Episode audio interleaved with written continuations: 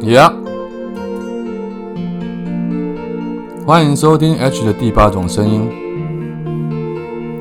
S p e c i a l Version 特别版，今天听到喽，准备 Go。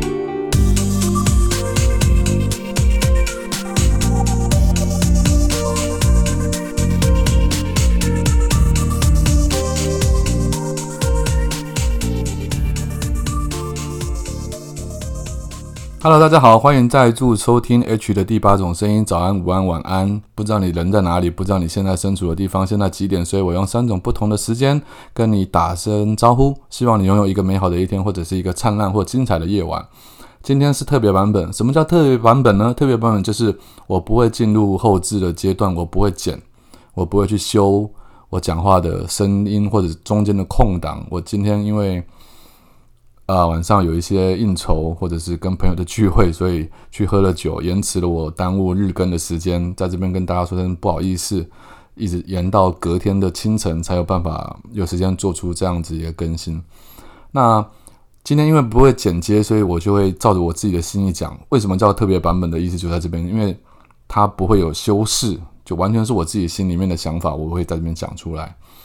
我用几件事情来讲一下我最近的心情跟感受。第一件事情当然就是，我本来以为我的粉丝专业啊，应该是说我的某一个页面，它在脸书上的流量会在六月八号或六月七号左右，它的流量会回来。但实际上这是我一厢情愿的想法，脸书并没有呃依照他当初的约定给了我同样的流量，它依旧是限制了我的流量，让我的嗯触及率非常的低。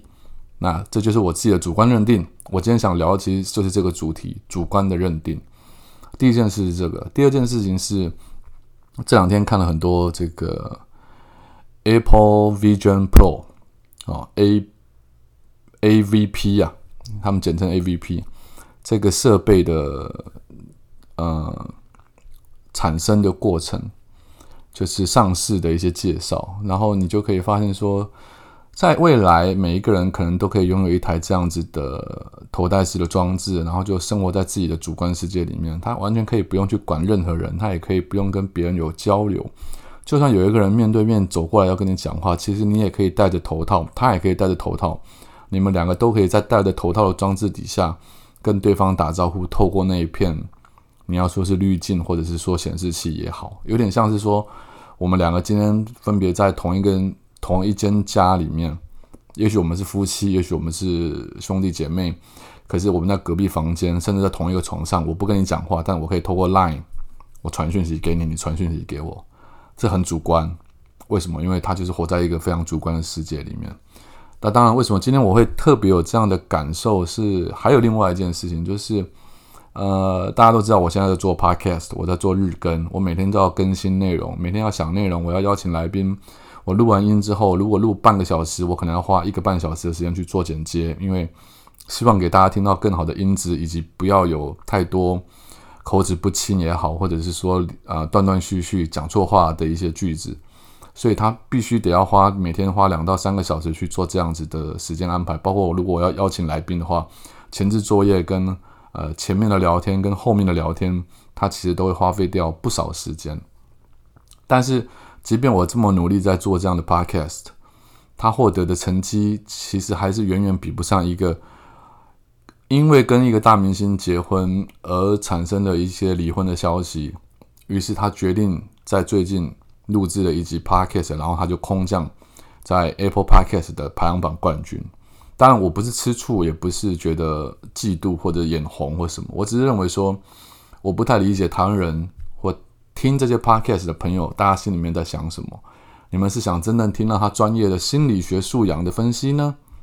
因为真正在台湾心理学素养分析的人大有人在，你大可以不用听他的。那你是想听什么呢？你想听他离婚的后续？你想听他的官司的内容？你想要听他跟他老公之间的争攻防战吗？还是你想要听最重要的是八卦呢？因为八卦而登上了。Podcast 的排行榜冠军，如果是这样的话，我就叫小葛来录一集 Podcast 就好了嘛。台湾全台湾最最最有名的这个狗仔，就叫小葛来自己开一集啊，开一系列的这个狗仔的 Podcast，我相信他绝对会是 Podcast 的排行榜冠军。然后我就会在思考说，是我主观的认定，一般人都不应该这么这么不健康，这么想要窥视别人的隐私，或者是大家想要听到更有用、更有意义，然后更有趣的干货吗？但事实上显然不是这样，因为他一进来就空降成冠军了。我不知道这个现象会维持多久。那我只想鼓励那些。跟我一样努力在做 podcast、在做节目的人，大家可以不用因为这样的现象而感到灰心，因为最终我相信会留下来的人还是会留。八卦不可能永远持续一辈子的。那另外一件事情就是，今天刚好我跟邓慧文医师再次的我上了他的节目访谈的节目内容，呃，今天播出了。其实是在一两个礼拜前就已经录好音了，可是今天播出之后，嗯，在 YouTube 上面的呃播出时。有一些听众或观众朋友用他们很主观的意思，呃，去下了一些判断，可能他们认为我讲话的东西不是他们想听的内容，或者他们认为我是站在大男人杀文杀猪主义的立场去讲这些话。那我他也留了言，也也批判了我，批评了我，但我我没有任何情绪上的反应，但我只是觉得说，难道要做到客观的去？看待一件事情或评断一件事情是这么困难的事吗？